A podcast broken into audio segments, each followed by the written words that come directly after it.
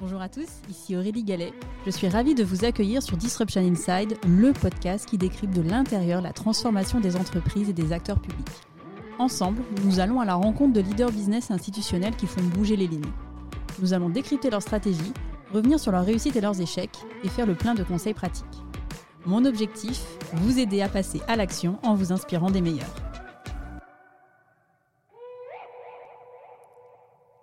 Bonjour à tous.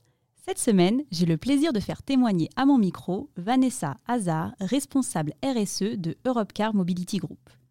Vanessa, c'est le parcours d'une femme engagée qui a commencé sa carrière dans l'humanitaire avant de prendre la décision de changer le système de l'intérieur en agissant en faveur du développement durable au sein de grands groupes. Depuis un peu plus de trois ans, Vanessa est en charge de la stratégie RSE d'Europcar Mobility Group. Vanessa est également membre du comité de pilotage du groupe de travail RSE du Pacte mondial Réseau France et membre du conseil d'administration du Collège des directeurs du développement durable, C3D. Dans cet épisode, je vous emmène découvrir le parcours de cette femme engagée et décrypter les dessous du programme RSE d'Europcar Mobility Group. Bonjour Vanessa. Bonjour Aurélie. Vanessa, je suis euh, ravie de vous rencontrer et d'être accueillie euh, dans vos locaux. Également. Pour commencer cet épisode, Vanessa, je vous propose de revenir sur votre parcours et notamment sur la jeunesse de votre engagement. Vous êtes diplômé de Sciences Po en 2015 et vous avez commencé votre carrière dans l'humanitaire. Pourquoi ce choix en sortie d'école? Alors parce que j'ai eu très tôt euh, la fibre humanitaire. Euh, j'ai eu la chance euh, durant mon adolescence d'habiter le Moyen-Orient et d'être frappée très tôt par ces contrastes nord-sud. Et j'ai témoigné finalement d'injustices très, très profondes euh, d'injustice sociale, donc j'ai n'ai pas pu rester indifférente. Et ça m'a habité euh, pendant, pendant toutes mes études. Hein. Mes premiers papiers, c'était sur euh, les stratégies de réduction de la pauvreté des Nations Unies. Donc forcément, pour moi, mon parcours de carrière, il ne pouvait que s'inscrire dans ces enjeux et incarner mes valeurs personnelles dans mon projet professionnel. Et alors du coup, comment ça s'est matérialisé en sortie d'école? Donc j'ai rejoint une ONG mhm. euh, humanitaire qui travaille dans le développement économique, à la fois euh, dans les urgences, les situations d'urgence euh, du type catastrophe naturelle, où il faut envoyer immédiatement des équipes sur le terrain, mais également des projets plus long terme, qu'on dit des projets de développement durable, justement, où par exemple après le tsunami, on a réhabilité certains secteurs économiques, type secteur de la pêche en Indonésie par exemple. Et vous êtes resté combien de temps, du coup, dans cette ONG Alors, très peu de temps, mhm. euh, parce que euh, juste après, j'ai eu une opportunité euh, de rejoindre HSBC France, et je sais qu'on va en parler. Et oui, alors justement, vous avez, après cette première expérience, vous avez fait le choix d'intégrer les équipes d'HSBC France. Vous êtes resté pendant 9 ans, ce qui est quand même relativement long. alors, quand on connaît votre engagement, et d'ailleurs, je rebondis sur ce que vous venez tout juste de dire, ce choix peut paraître assez surprenant. Qu'est-ce qui vous a donné envie, finalement, de rejoindre un acteur bancaire? Alors déjà, j'ai eu du mal à quitter euh, le monde des ONG. Mhm. Euh, surtout, je, me suis dit que j'allais être en proie aux, méchants capitalistes. Mais c'était un choix, un choix voulu. Euh, puisque je me suis dit que finalement, si je voulais changer le système, il fallait le connaître et connaître ses, enfin, connaître ses rouages pour pouvoir être en mesure de, mieux le changer. Donc c'est pour ça que j'ai choisi de l'intégrer. Et d'autre part, euh, je souhaitais davantage travailler sur les causes euh, de la défaillance du système euh, plutôt que sur les conséquences. vraiment agir directement sur les causes et, non sur les conséquences, bien que ce soit évidemment très utile. Et alors, qu'est-ce que vous avez fait concrètement chez HSBC France alors, pendant ces 9 ans Chez HSBC France, donc j'ai rejoint une petite équipe donc avec une femme extraordinaire euh, et, donc, nous étions deux, un petit pôle qui, se, qui était logé à la communication, euh, qui était très petit, mais euh, plein d'espoir de pouvoir monter l'activité développement durable chez HSBC France, avec évidemment, c'était totalement poussé par, par le siège du groupe à Londres. Et, donc, nous avons, nous avons développé cette équipe pour arriver finalement à un résultat euh, très satisfaisant, puisque au départ, nous étions deux à la communication, donc un pôle intégré à la communication, et, puis nous sommes devenus une direction avec le positionnement de, ma directrice au, comité exécutif de la banque. Donc, ça envoyait un signal fort et à l'époque, c'était une première. Forcément, forcément, c'était un bon positionnement. Et, donc, moi, ce que j'ai fait particulièrement, j'étais plutôt en charge de, des questions environnementales avec la réduction de l'empreinte carbone directe euh, de HSBC France, des activités d'HSBC France. Et aussi, je m'occupais des activités de mécénat environnement, avec notamment deux programmes euh, globaux, un sur le changement climatique et un sur les eaux douces, avec un axe fort de l'implication des collaborateurs, donc un budget significatif et des collaborateurs. On était, euh, quand je suis partie, euh, on envoyait 600 euh, collaborateurs par an sur le terrain pour se former concrètement aux, enjeux, bah, que ce soit climat ou eau douce. Et, ensuite, quand ils revenaient de ces formations, ils devenaient eux-mêmes acteurs du changement dans leur métier, dans leur métier bancaire. C'était ça la mission. Ils devaient revenir avec un projet concret à implanter. Et euh, du coup, comment est-ce que vous avez réussi un peu à concilier vos valeurs personnelles et les valeurs, bah, somme toute, assez capitalistes quand même quand on travaille dans une euh, grande banque euh, comme HSBC Alors, c'est pas un gros mot, capitalisme, effectivement. donc, j'ai eu la chance, en tout cas, dans ce, dans ce groupe bancaire, c'est un groupe bancaire qui était très engagé, enfin, qu'il est toujours, hein, mais je vais parler au passé puisque je n'y suis plus. et c'était une vision qui était portée par un CEO qui était lui-même très visionnaire et qui a poussé ces sujets. C'est bien pour ça que les directions développement durable ont été créées dans tous les pays, avec un budget significatif. C'est important parce que c'est un fort levier d'action, forcément. Donc, j'ai pas tellement souffert du manque de moyens ou du manque de ressources. Euh, c'est davantage euh, dans les projets où effectivement il y avait des combats à mener. Et, voilà, on, a, on, a, fait notre job et les choses ont vraiment euh, avancé et, ça continue d'ailleurs. Hein, je salue le travail qui a été fait depuis. Alors en 2015, changement d'univers, vous intégrez le groupe Bell, qui est euh, donc le leader euh, mondial hein, dans le secteur de, l'agroalimentaire. Euh, qu'est-ce qui vous a attiré dans ce secteur? Parce que donc on est quand même assez loin finalement du, secteur bancaire. Qu'est-ce, que, qu'est-ce qui vous a attiré? Qu'est-ce qui vous a donné envie de rejoindre ce secteur d'activité? Alors effectivement, c'était les enjeux du secteur. Mm. Euh, un secteur euh, bah, dit essentiel, hein, puisque je pense que le besoin de, s'alimenter euh, durera, avec des enjeux et, des besoins croissants, puisque voilà, nous sommes 8 milliards, nous serons 9 milliards en 2050, donc des besoins croissants, et, une situation qui se tend, puisque on sait que les ressources naturelles sont de plus en plus limitées, que les terres arables vont manquer avec un appauvrissement aussi des sols et, aussi de, leur productivité. Euh, donc, euh, un enjeu aussi de déforestation, puisque euh, la première cause de déforestation dans le monde, c'est l'agriculture. Donc, un secteur qui doit se transformer et qui n'a pas forcément les moyens de le faire. C'est-à-dire que si on regarde dans les scénarios climatiques, les projections sectorielles, on s'attend beaucoup plus à ce que un secteur comme la mobilité se, décarbonise, euh, alors que bah, le secteur euh, agroalimentaire, enfin le secteur de l'agriculture, aujourd'hui, ils n'ont pas encore les technologies pour passer à l'échelle. Sur, euh, sur le, groupe, le groupe Bell, quels sont les enjeux RSE sur lesquels vous avez travaillé? Alors déjà, l'information environnementale aux consommateurs, mhm. vaste sujet. Euh, puisque le consommateur, euh, il souhaite plus de transparence, que ce soit sur, euh, d'ailleurs sur le côté nutritif, et que ce soit sur l'impact environnemental du produit. Donc c'est toujours un, je sais que c'est toujours un enjeu, c'est pas complètement terminé ce, chantier, mais très intéressant. C'est vrai que sur des produits en portions, comme c'est le cas pour les fromages Bell, il y a très peu d'espace finalement pour communiquer sur ces informations, surtout s'il y a déjà les informations nutritives. Et à l'époque, le code barre n'était pas forcément euh, très répandu, en tout cas pas aussi euh, utilisé que post-Covid. Donc il y avait un enjeu d'amener le consommateur euh, à aller plus loin, donc vers les sites internet, voilà, ce, type de, ce type de médias. donc ça, c'était en premier. Ensuite, je m'occupais de, la Fondation Bell, donc évidemment des, des sujets à la fois de sécurité alimentaire, hein, donc pour une partie du monde qui malheureusement souffre de malnutrition, graves, des problèmes graves.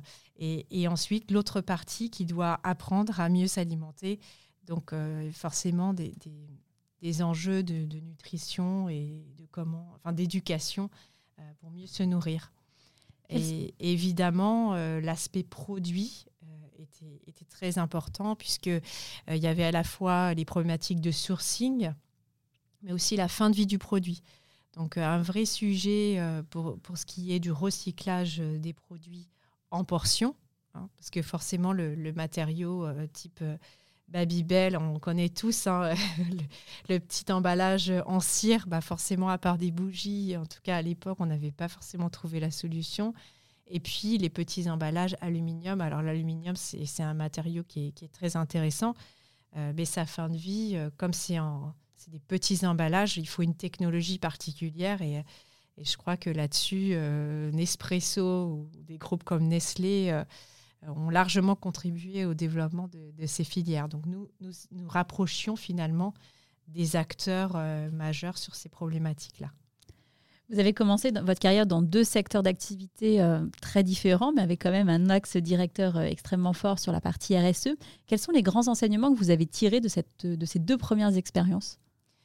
Alors qui était extrêmement différente, mm. mais, mais que finalement, ce qui m'attirait, c'était euh, l'ampleur euh, des défis. Et, ce qui m'a aussi plu, en termes de, en termes d'enseignement, c'est que bon, c'est pas parce qu'on n'a pas la solution aujourd'hui qu'elle n'existe pas. Donc il faut des personnes qui sont suffisamment motivées pour faire bouger les lignes. Donc voilà, c'est toute cette énergie que, que j'ai mis au service euh, de ces deux secteurs. Euh, il y a trois ans, nouveau virage. Euh, vous avez rejoint les équipes d'Europe Car Mobility Group. Euh, alors, avant de rentrer plus en détail hein, sur les grands enjeux de transformation d'Europe Car Mobility Group, est-ce que vous pouvez juste nous présenter en quelques mots Europe Car Mobility Group en nous partageant quelques chiffres clés? Oui, bien sûr. Donc, c'est une société qui offre des services de mobilité. qui a été créée en 1949, donc après-guerre, euh, et qui a une histoire intéressante puisque euh, dès le départ, finalement, le fondateur euh, était visionnaire. On est les précurseurs de la mobilité partagée. À l'époque, la motivation était, était davantage économique, c'est-à-dire que si vous n'avez pas l'argent pour posséder une voiture, on vous loue et on, vous fait justement l'abonnement automobile, qui était le premier nom du groupe. Donc approche intéressante qui, qui finalement est restée euh, puisque le métier historique, c'est quand même euh, la location de voitures, et qui s'est développé avec effectivement des enjeux euh, beaucoup plus écologiques, congestion des, congestion, décongestion des villes, voilà, avec une approche, une approche un peu différente, mais, mais, finalement, on est toujours sur, sur cette approche de rationalité économique qui aujourd'hui, finalement, avoir une voiture qui reste 95% du temps dans son garage, ben, ce n'est pas un bon investissement et, on le sait. Donc finalement, autant chercher une solution de mobilité quand on en a vraiment besoin. C'est l'économie de l'usage, c'est le partage aussi euh, qu'on veut, euh, qu'on veut pousser à travers ce modèle. Donc c'est donc euh, un groupe qui a à peu près dans les 8000 collaborateurs à travers le monde. nous sommes présents dans plus de 140 pays avec une quinzaine de filiales en propre, et principalement en Europe, avec euh, aussi euh, une filiale aux États-Unis et en Australie, Nouvelle-Zélande. Juste en termes de, de ligne de service, euh, c'est vrai que quand on pense à Europcar, à titre personnel, moi ça me fait plutôt penser à, aux vacances et donc à la location de voitures, bah, plutôt pour, pour le loisir. vous avez aussi des offres de services pour les professionnels, des offres de services de proximité. C'est exact, c'est exact, avec effectivement des, des marques dont la, marque la plus connue est Europcar. Euh, mais il y a également euh, Goldcar, qui est plutôt une marque euh, donc low cost. Donc c'est quand même les, plus connus. Évidemment, il y a Interrent et, Ubico, qui est notre marque plutôt d'autopartage. Et donc là, c'est à la fois pour les particuliers et dans les rues de Paris, par exemple, ou bien pour les professionnels, pour des, flottes libre-service. Sachant que Ubico, c'est le fruit d'une acquisition de mémoire, hein, c'est donc une société d'autopartage en boucle fermée, euh, ce qui distingue aussi d'autres acteurs sur euh, le marché. Euh, non, mais c'est intéressant d'avoir un peu en tête justement enfin, le, panel euh, finalement de services qui est offert par Europe Car Mobility Group, parce que je pense que ça va aussi nous aider à mieux comprendre finalement les enjeux de, transformation qui, sont, qui sont les vôtres. Et, c'est vrai que c'est à la fois loisir, c'est plus connu pour les mm. loisirs, mais c'est aussi dédié aux professionnels, oui, tout à fait. Vous avez rejoint Europe Car Mobility Group il y a un peu plus de trois ans. Alors, à nouveau, nouvelle question, qu'est-ce qui a motivé votre choix? Parce que alors là, c'est à nouveau, nouveau secteur d'activité. Euh, pourquoi du coup le secteur de la mobilité? Alors, ce qui est riche en RSE, c'est quand on change de secteur, on change de métier. Oui, j'imagine. On doit découvrir effectivement des, nouveaux enjeux. Donc, c'est ce qui m'attire et c'est pour ça que c'est assez visible dans mon parcours. Et, donc, ce qui m'a attiré, c'est vraiment le, secteur et comment ce secteur doit se transformer. Donc c'est pareil, c'était l'ampleur euh, l'ampleur du défi. Euh, avec un, secteur en, profonde transformation qui a déjà euh, la technologie disponible et, qui doit aujourd'hui qui, doit aujourd'hui effectivement être en, phase de, décarbonation et, donc avec tout ce que ça signifie derrière, que ce soit les infrastructures, que ce soit des offres attractives, voilà, mais ça, je pense qu'on va en reparler. Tout à fait. Euh, vous, aujourd'hui, concrètement, quel est votre périmètre euh, d'activité? Alors, c'est justement les filiales en propre, euh, puisque Europe Car Mobility Group donc, fonctionne aussi par un système de, de franchisés pour les autres pays, puisque du coup, j'avais dit une quinzaine de filiales en propre et, 140, une présence dans 144 pays, par un système du coup de, de franchisés concrètement, vous, qu'est-ce que vous embarquez? Parce que quand on parle de RSE, il y a plusieurs types de sujets. Il y a la, il y a la stratégie RSE, il y a tout ce qui est euh, rapport extra-financier. Est-ce qu'on peut juste revenir un peu plus en détail sur euh, bah, les, types de missions aujourd'hui qui sont dans votre périmètre d'action? donc, dans mon périmètre, effectivement, quand j'ai rejoint Europe Car Mobility Group, c'était une société cotée. C'est plus le cas depuis euh, juillet 2022. donc, il y a vraiment deux pôles d'activité. Il y a justement le reporting euh, extra-financier et toute la communication autour, euh, notamment euh, la relation avec les agences de notation extra-financière, le reporting extra-financier, et, puis l'autre, partie qui est vraiment la stratégie RSE, le programme RSE qui s'appelle Commit Together. Alors, si on, regarde un peu plus en détail la partie stratégie RSE, aujourd'hui, quels sont les grands piliers de cette stratégie? Alors, il y a quatre grands piliers. Déjà, c'est euh, un engagement qui, commence finalement assez tôt pour Europe Car Mobility Group. C'est un engagement qui, débute en 2005. Euh, justement, le groupe a rejoint euh, le pacte mondial Réseau France. donc, premier engagement institutionnel. Et puis, finalement, au cours, au cours de ce voyage, on peut parler de, de différentes dates marquantes. Euh, dont 2017, euh, où il y a eu la création de ce programme euh, Commit Together, qui a suivi finalement l'entrée en bourse de, l'entreprise avec des obligations de reporting extra-financier assez importantes et, donc une activité RSE qui était vraiment axée autour du reporting. Donc ce programme, il vient finalement, finalement faire l'extra mile et autour de, quatre grands enjeux. Euh, le premier, c'est euh, de rendre la mobilité accessible.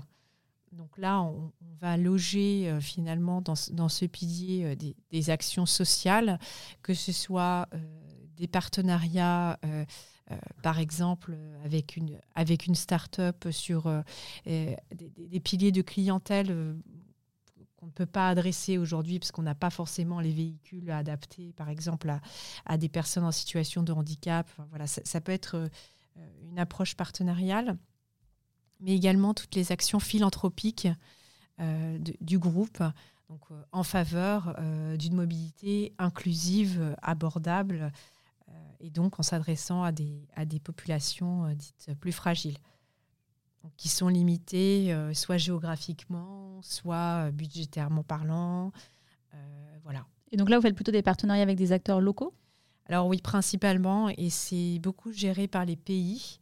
Nous, on, donne une directive et, c'est beaucoup du prêt de véhicules, la mise à disposition de, véhicules et notamment pendant la crise du Covid, on, a mis à disposition des, des, véhicules pour le personnel de santé pour qu'ils puissent donc, continuer à se déplacer pour justement répondre aux besoins. Et, on a fait la même chose dans, dans le cadre de la guerre en Ukraine, où aussi on a mis à disposition des, des véhicules pour pouvoir déplacer les populations ou apporter des, des biens de nécessité, première nécessité. Donc ça, c'est du coup, c'est le premier pilier. Voilà, exactement. Donc plutôt un volet social. Ensuite, un autre volet social, c'est être un employeur responsable. Et, donc, dans, cette, dans ce pilier, euh, on a plutôt euh, toutes les actions en faveur de la diversité inclusion, principalement, et puis toutes les politiques RH euh, qui permettent à l'entreprise d'avoir une marque employeur bah, plus attractive et, de répondre à ces enjeux de, rétention des talents, d'attractivité des talents. Voilà, c'est dans ce pilier-là. Le troisième, c'est euh, partager notre éthique des affaires.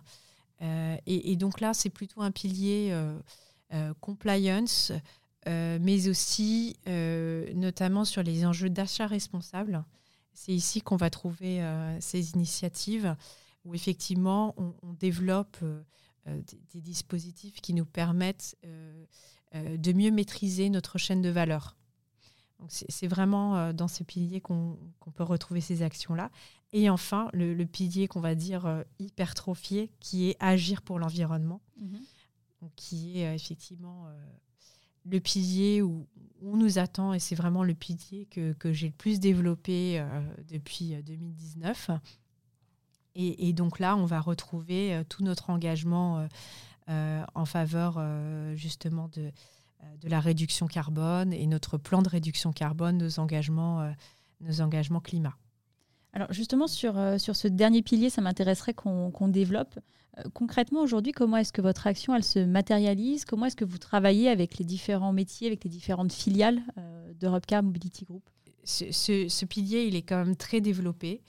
Euh, avec euh, un engagement du groupe qui a débuté euh, en 2019, avec un engagement dans l'organisme international qui s'appelle Science Based Target Initiative, donc qui est un organisme qui est né finalement après les accords de Paris, qui a été créé avec les ONG et acteurs majeurs environnementaux euh, donc type CDP, euh, type Global Compact, euh, type World Resource Institute, enfin vraiment des, acteurs majeurs et qui aident les entreprises, enfin c'est leur mission, ils aident les entreprises à fixer leurs objectifs de réduction de CO2.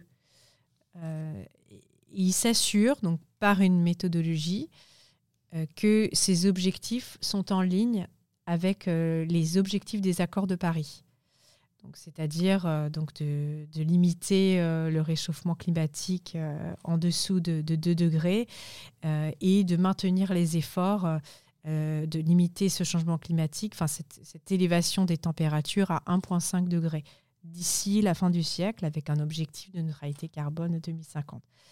Et, et, donc cet organisme, il est garant finalement de, de l'action des entreprises et propose cette méthodologie.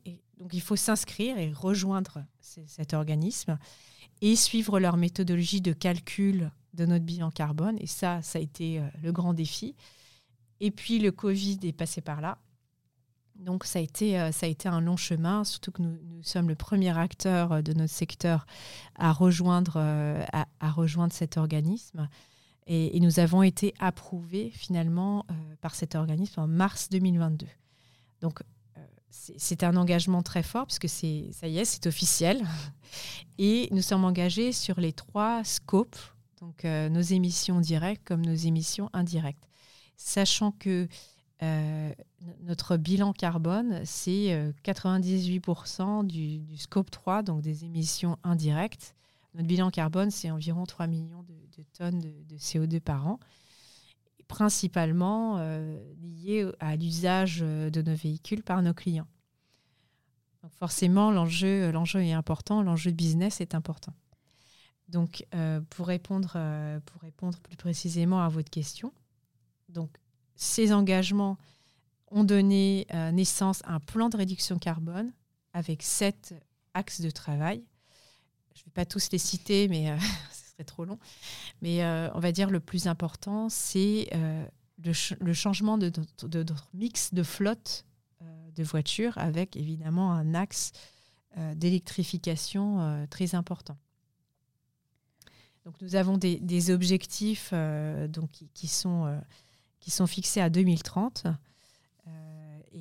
Et, donc l'idée, c'est de soutenir ces objectifs via ce plan d'action. Donc forcément, on travaille avec tous les métiers, puisque c'est suffisamment structurant, parce que ça touche à notre business. Donc c'est à la fois avec les opérations, c'est à, la fois avec la flotte, parce que c'est quand même eux qui achètent, qui achètent les voitures mais c'est aussi avec euh, bah, les lignes de, clientèle, euh, les, différentes, euh, les différentes business lines avec qui on, doit travailler pour créer les offres aussi qui soient suffisamment attractives pour, pour développer l'usage de ces véhicules. Et voilà, il faut repenser l'infrastructure. Enfin, il y a beaucoup de choses autour de l'électrification de la flotte. Donc nous sommes engagés. alors il y a un premier objectif euh, qu'on s'est fixé dans le cadre euh, de l'utilisation d'un instrument financier. On a, euh, saisi l'opportunité du refinancement de notre flotte pour, pour introduire des, des KPIs qui sont liés donc, à l'électrification de notre flotte. Donc on a un premier milestone à 2024. On doit atteindre 20% de notre flotte donc en véhicules véhicules électrifiés, c'est-à-dire des véhicules électriques ou, des, véhicules euh, hybrides rechargeables. ça, c'est d'ici 2024. Et ensuite, nous avons des, objectifs euh, de réduction de, CO2 euh, pour 2030. Donc notre plan de réduction carbone, il est à 2030. J'avais, j'ai eu l'opportunité d'interviewer Muriel Barnéou, qui est directrice de l'engagement sociétal du groupe La Poste, qui me disait quand elle témoignait à mon micro que le challenge c'était de réussir à faire sortir la RSE de la RSE. Euh, aujourd'hui, vous, est-ce que c'est quelque chose euh, que vous partagez? Est-ce que c'est un point de vue que vous partagez? Et euh, comment est-ce que justement vous arrivez à faire sortir la RSE de la RSE je, suis tout à fait d'accord avec ce propos. le, défaut finalement de, ce métier, c'est que on peut rapidement travailler en silo puisque voilà, on a au départ on a notre reporting, notre plan d'action, et, finalement on se rend compte que ce plan d'action, bah, il devient stratégique et donc, il faut impliquer de plus en plus euh, les métiers. Hein. Là, j'ai cité, euh, cité quelques métiers, mais sur d'autres piliers, par exemple les achats responsables, bah, forcément, bah, on travaille étroitement euh, avec le directeur des achats.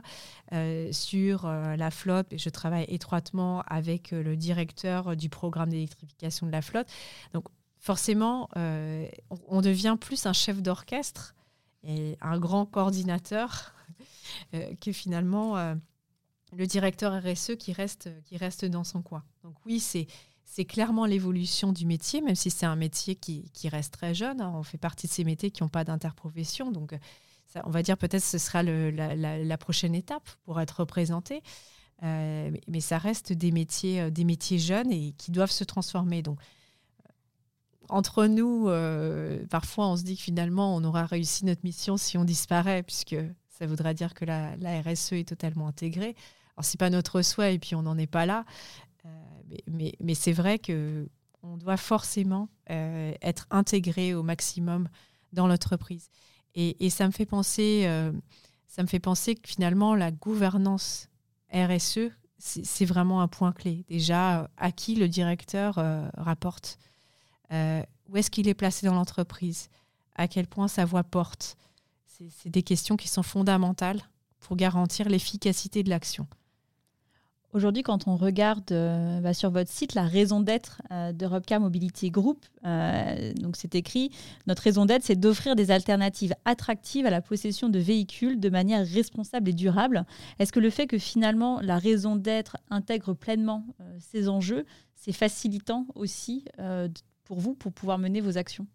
Oui, je suis d'accord. Oui, oui, je suis d'accord. Et c'est pour ça que souvent on, on présente, euh, on, présente ce sujet en disant que c'est dans l'ADN de l'entreprise. C'est bien pour ça que j'ai parlé de l'origine, euh, l'origine du groupe. Hein. On voit que c'est tout de suite inscrit puisque c'est dans le modèle économique. Cette, euh, cette, mobilité partagée. Et donc, ça veut dire aussi une mobilité bah, plus responsable, plus écologique et, qui intègre finalement tous les besoins de mobilité. et on sait évidemment que, enfin, que la mobilité sera de plus en plus chère. Donc, euh, il faut aussi qu'on puisse intégrer euh, intégrer ces sujets pour. c'est vraiment un levier d'inclusion sociale, hein, la mobilité. Donc, il faut, faut, bien qu'on ait ce, ce schéma en tête. Quels sont aujourd'hui les, les, projets les plus emblématiques que vous avez conduits ces dernières années? Alors, c'est évidemment, ça va être euh, le plan de réduction carbone. Mhm. Euh, et donc, c'était un travail d'équipe. Euh, c'est pareil, il faut le saluer parce qu'on a été plusieurs à travailler dessus. Et, c'est un projet emblématique puisque c'est un projet de transformation profond. et, on en voit aussi toute la complexité. Et pourquoi c'est emblématique? C'est parce que ça prépare l'avenir et que on voit bien que les prochaines étapes, elles, se dessinent. On, a la technologie. Euh, bon, qui, est discutable. Hein, je veux dire, est-ce que euh, c'est le tout électrique? En tout cas, les constructeurs, c'est leur choix. Euh, enfin, les estimations que c'est 40 à 50% d'électrique sur le marché d'ici 2030. Après, la prochaine étape, c'est quand même cette décision qui a été votée d'arrêter de, vendre des véhicules neufs thermiques d'ici à 2035, donc à partir de 2035. Donc c'est quand quand même des sujets. Euh, on voit que la transformation, elle est déjà en place, elle est déjà en marche. donc c'est finalement à celui qui sera le plus rapidement prêt à opérer ce type de véhicule. Et puis avec toutes les contraintes qu'on connaît aujourd'hui et les crises qui se répètent, donc il y, a des vrais enjeux. J'ai eu l'occasion d'interviewer également Véronique Bertou, qui est responsable développement durable chez euh, BNP Paribas Personal Finance. Ce qu'elle me disait, ce qui était un des challenges pour elle, c'était notamment en fait de mesurer l'impact euh, et d'avoir des vrais KPI euh, pour mesurer l'impact, l'impact des actions. Euh, et en fait, le même propos a été tenu par Antoine Denoy, qui est CEO euh, d'AXA Climate. Euh, vous, aujourd'hui, comment est-ce que vous arrivez justement à, mesurer cet impact? Parce que quand je vous entends sur la réduction CO2, quand on voit qu'il y a quand même 98% des, effets, hein, des émissions qui sont des émissions indirectes, comment est-ce que vous, bah, concrètement, vous arrivez à mesurer cet impact? Alors déjà, c'est avant tout, c'est une contrainte réglementaire. Hein. Mmh. Aujourd'hui, on est, on a une entreprise, euh, voilà, de 500 salariés, euh, qui est au-dessus de toute façon des seuils hein, pour, euh, pour rendre des comptes finalement. Et, elle ne doit pas seulement rendre des comptes, c'est-à-dire elle doit parler de ses risques, de ses opportunités, des initiatives qu'elle met en place pour mitiger ses risques ou bien saisir ses opportunités. une fois qu'on a dit ça, on doit créer des indicateurs de mesure. C'est obligatoire. Donc, de toute façon, les entreprises qui sont assujetties ont cette question de toute façon chaque année. Donc une fois qu'on les a créés, l'idée c'est de fiabiliser la donnée. Et ça c'est un challenge forcément quand on a une quinzaine de filiales euh, et, qu'on doit s'assurer. Alors l'exercice euh, du reporting euh, RSE, c'est une centaine de contributeurs. Donc au-delà des quinzaines de, filiales, bah, il y a derrière toutes les personnes qui vont entrer les données dans, cette, dans cet outil. Donc il y, y, a un vrai enjeu de, de la qualité de la donnée. Mhm. Et depuis que je suis arrivée, on est toujours en train de travailler à l'amélioration de, cette qualité. C'est un axe de travail hyper important parce qu'effectivement, quand on communique sur l'impact, il faut être sûr de ce qu'on dit. Et, du coup, ça fait partie, euh, ça fait partie des, enjeux aujourd'hui, euh, clairement, dans, notre métier. Et, et, je crois que tous les directeurs RSE euh, vous diront la même chose, je veux dire, fiabiliser la donnée, c'est une, grande partie, une grande partie du travail. Donc, d'année en année, du coup, on a des, indicateurs clés de performance sur lesquels on doit communiquer. Et l'idée, c'est qu'ils soient de plus en plus fiables, qu'on couvre tout le périmètre. Euh, et donc, avec euh, bah, des filiales comme des filiales aux États-Unis, bon, ils sont peut-être peut moins habitués à ces, à ces exercices-là. Donc, il y a un vrai enjeu de sensibilisation quand on embarque 100 personnes pour rentrer de la donnée, il bah, faut leur expliquer que c'est important, il faut leur expliquer pourquoi c'est important, et, afin qu'ils aient envie de faire l'exercice et qu'ils comprennent euh, que finalement ça a un sens, tout ça a un sens.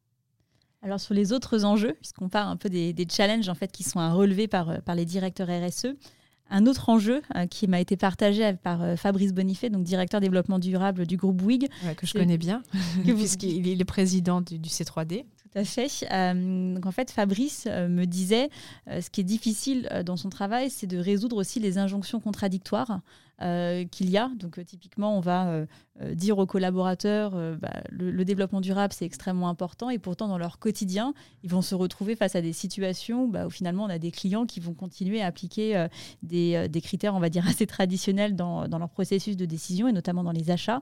vous, concrètement, quels sont un peu les challenges que vous voyez, et justement les injonctions contradictoires sur lesquelles vous travaillez avec les collaborateurs d'Europecar Mobility Group? Injonctions contradictoires, oui, je, je suis d'accord, ça peut arriver euh, je, préfère me concentrer sur, euh, sur l'action, euh, en tout cas pour répondre à cette question.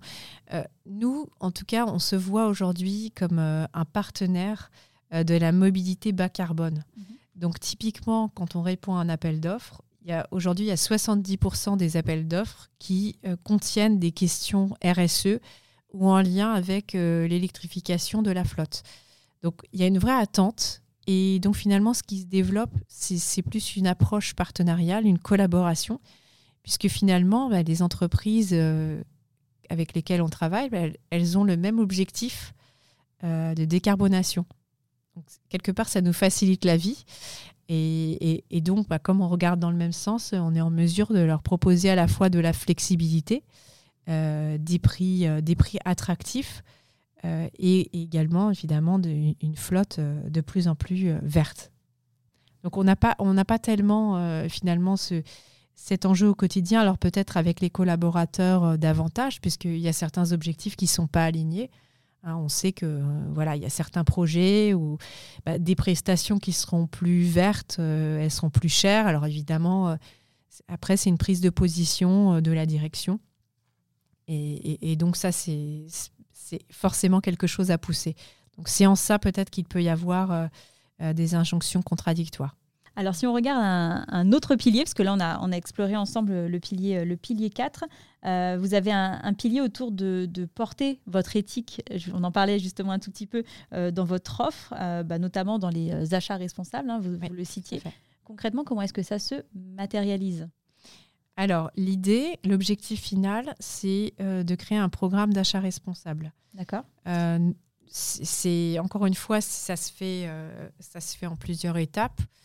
nous avons profité d'une opportunité en interne, donc on voulait développer un outil qui permettrait de faire du screening de, de tous les futurs partenaires, enfin différents tiers en tout cas nous, on, explore surtout les, fournisseurs. Finalement, à, chaque fois qu'on veut travailler avec un nouveau fournisseur, il doit vraiment passer par toutes ces étapes euh, de screening. Donc, nous avons euh, ajouté un module CSR, euh, un module RSE, donc sur, sur ces critères-là. Et nous, nous, avons choisi d'utiliser les, solutions d'Ecovadis, hein, qui est une agence de notation extra-financière et qui a qui a le plus gros réseau euh, aujourd'hui de, euh, de, partenaires. Donc, euh, c'est forcément, bah, il y a une forte probabilité pour que le fournisseur qu'on interroge, il ait déjà sa scorecard, sa scorecard EcoVadis. Donc, on, soit déjà en mesure d'avoir sa performance ESG e disponible. C'est aussi pour ça qu'on a, choisi, qu'on a choisi ce prestataire. Et donc, c'est une, finalement, c'est une c'est quelque chose qui se fait par plusieurs étapes. Euh, plusieurs étapes. Euh, donc, tout d'abord, euh, le fournisseur donc, est évalué par rapport à son risque. Donc, il y a des prestations qu'on a mis directement risquées, enfin, risque élevé par défaut. voilà, certaines prestations qui sont dites plus sensibles parce qu'elles ont des, des, secteurs qui ont forcément des enjeux environnementaux et sociaux plus importants. Donc, ceux-là, on va forcément euh, leur demander leur performance RSE. Euh, deuxième cas de figure, donc c'est pas parmi ces prestations dites risquées. Euh, par contre, il y a des facteurs qu'on va agréger. Et une fois qu'on a identifié des, prestataires qui sont moyennement risqués ou très risqués, ils passeront par cette analyse. Donc c'est assez engageant parce qu'il y a forcément des, fournisseurs qui ne sont pas encore notés et donc pour eux, bah, ça va être euh, de la mobilisation de ressources en interne, euh, du temps, mais aussi euh, des moyens financiers, parce que ce n'est pas gratuit pour eux.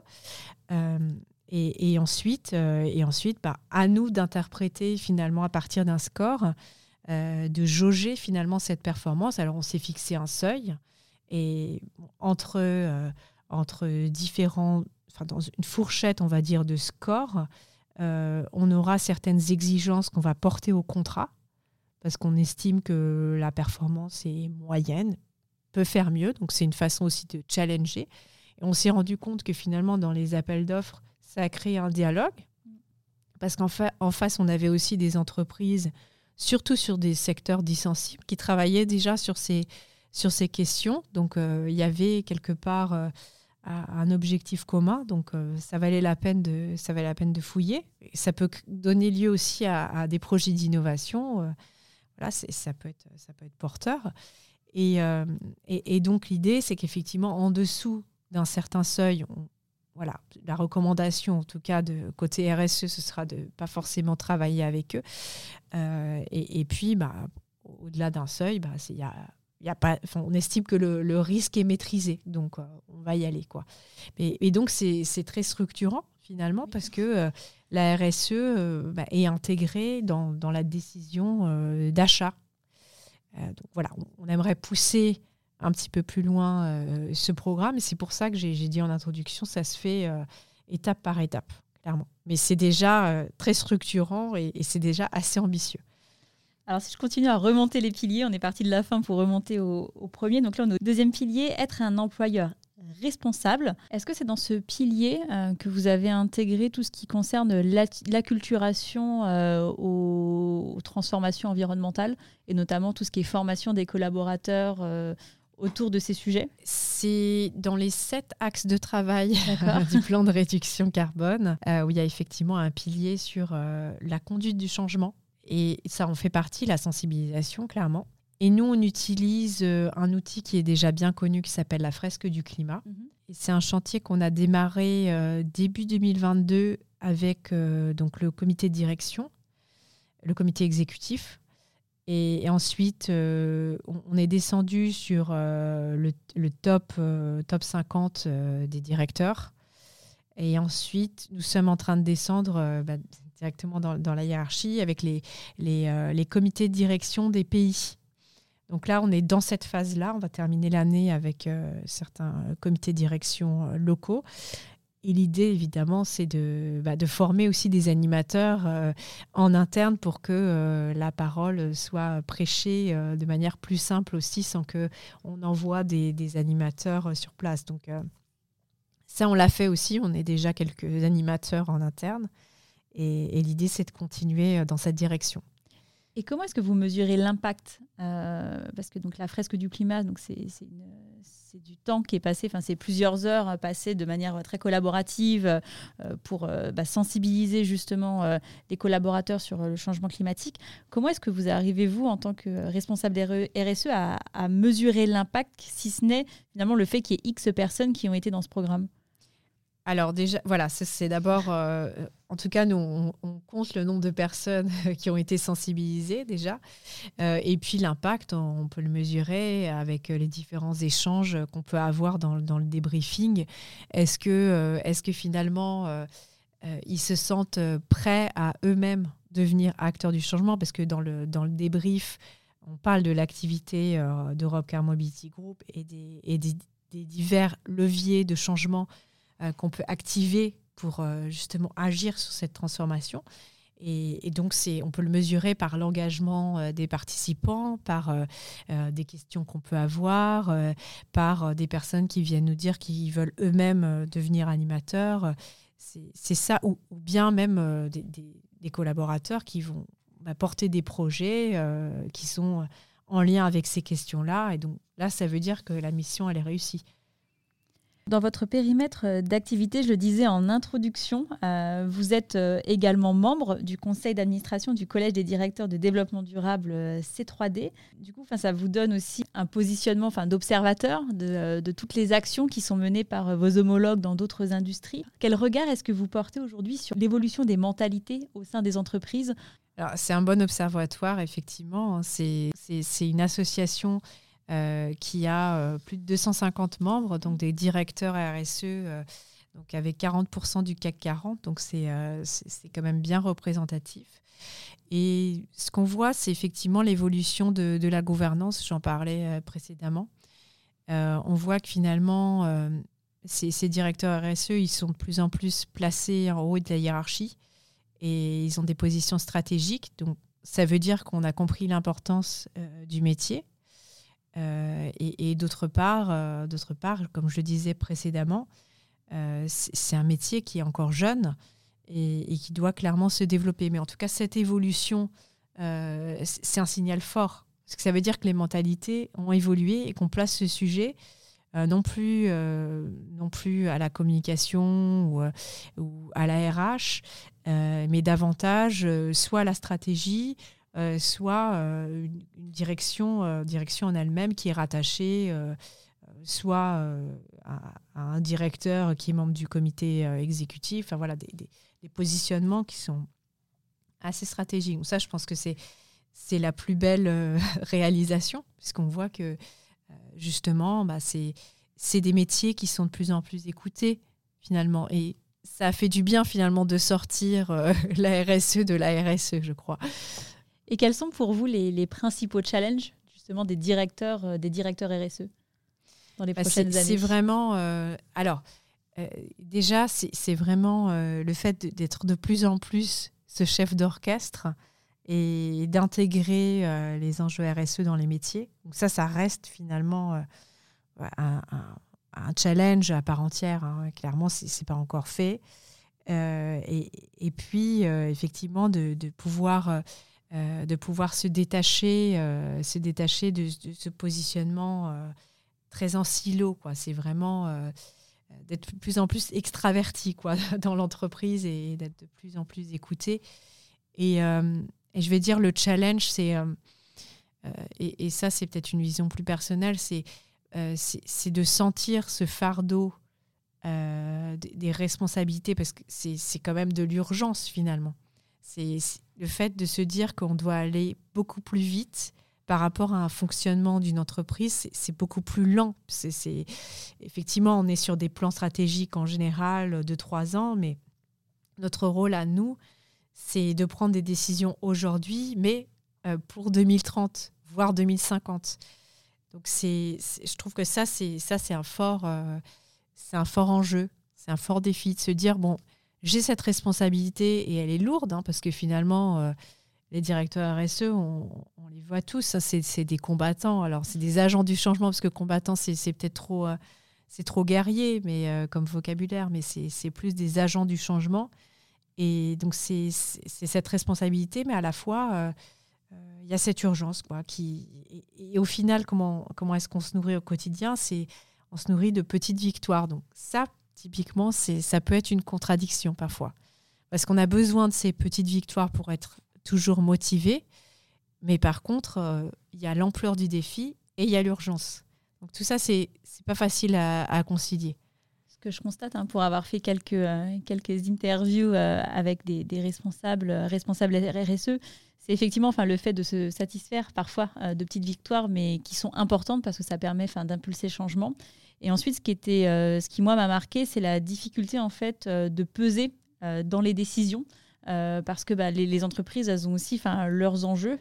Et que bah, parfois, bah, quand on est directeur RSE, on doit aussi euh, bah, avaler quelques couleuvres euh, pour pouvoir euh, bah, justement se dire bon bah voilà on sait que cette direction ou ce partenariat c'est un peu un partenariat qui est, qui est compliqué même à justifier enfin qu'on peut qu'on peut justifier d'un point de vue business mais d'un point de vue RSE qui est un petit peu qui est un petit peu difficile mais que pour autant bah il faut quand même continuer alors même si on n'aime pas trop ce terme il faut continuer le combat en se disant que bah, peut-être ce combat là est perdu mais qu'il y en a d'autres en fait tout aussi beaux à, à mener.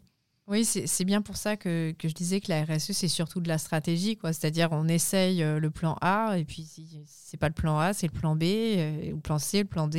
Et puis, c'est pareil pour euh, finalement travailler avec des personnes différentes. C'est-à-dire, on n'a pas réussi à convaincre euh, la, personne euh, A, mais on va aller voir la personne B. Puis la personne B, ça marche bien, mais elle s'en va. Alors il y a une personne C, la personne C n'y croit pas du tout, faut reprendre à zéro. Enfin voilà, c'est toujours euh, finalement le défi, c'est d'être capable de rebondir. Il y a beaucoup de résilience dans, dans ce métier. Si on revient peut-être juste un petit peu sur, sur vous, si on tire un peu le bilan de votre action, donc ça fait trois ans que vous êtes en poste, quelles sont les réalisations dont vous êtes la plus fière?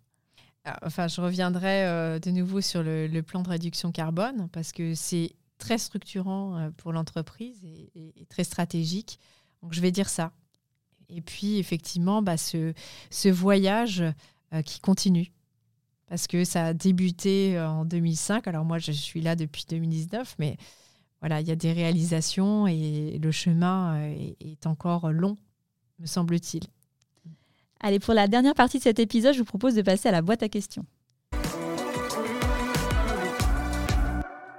Alors Vanessa, je vous propose de piocher non pas dans une boîte, mais piocher dans deux paquets de cartes. Donc je vous laisse piocher deux cartes dans ce premier paquet et deux cartes de l'autre paquet et me les remettre. Alors pour commencer sur les questions business, quels sont les facteurs clés de succès de la transformation environnementale d'une entreprise? Alors ce qui a pu en tout cas euh, me faciliter la vie, c'est la vision d'un dirigeant. Euh, et, ça, je, le remarque aussi dans d'autres entreprises, euh, l'impulsion du dirigeant. C'est quelque chose qui aide forcément, puisque finalement, on ne passe pas beaucoup de temps à devoir convaincre et on est davantage focalisé sur l'action et poussé justement au plus haut point. Deuxième question, quelles sont pour vous les qualités essentielles d'un bon leader? Il doit être à l'écoute, parce que c'est effectivement en, dialoguant avec euh, les différentes parties prenantes euh, qu'on réussit à pousser les idées. Donc, je veux dire être à l'écoute et euh, être résilient. Voilà, les deux choses. je vous pose de passer aux questions plus personnelles. Comment est-ce que vous continuez à progresser? Alors, c'est un métier où on est sans cesse challengé, puisqu'il y a des nouvelles connaissances qu'il faut acquérir. Donc, alors moi, je fais beaucoup de, réseaux, de networking, je fais beaucoup de rencontres. Donc euh, je me nourris énormément euh, d'apprentissage euh, par des rencontres. et d'autre part, je, fais partie de plusieurs réseaux, donc ce qui me permet d'assister à de nombreux événements et, et ce qui permet d'enrichir mes connaissances. C'est un milieu très dynamique, donc il faut rester à la page. Et des nouveaux sujets, il y en a tous les jours. Et euh, du coup, comment se matérialise euh, votre engagement au sein euh, de, C3D et du réseau? Alors attendez, j'ai plus son nom. Le, réseau, pacte mondial. Le pacte mondial Réseau France. Comment se matérialise votre engagement? Alors, alors, très concrètement, donc, ce conseil d'administration, c'est donc des personnes, bon, principalement, c'est des, directeurs RSE de, grosses entreprises.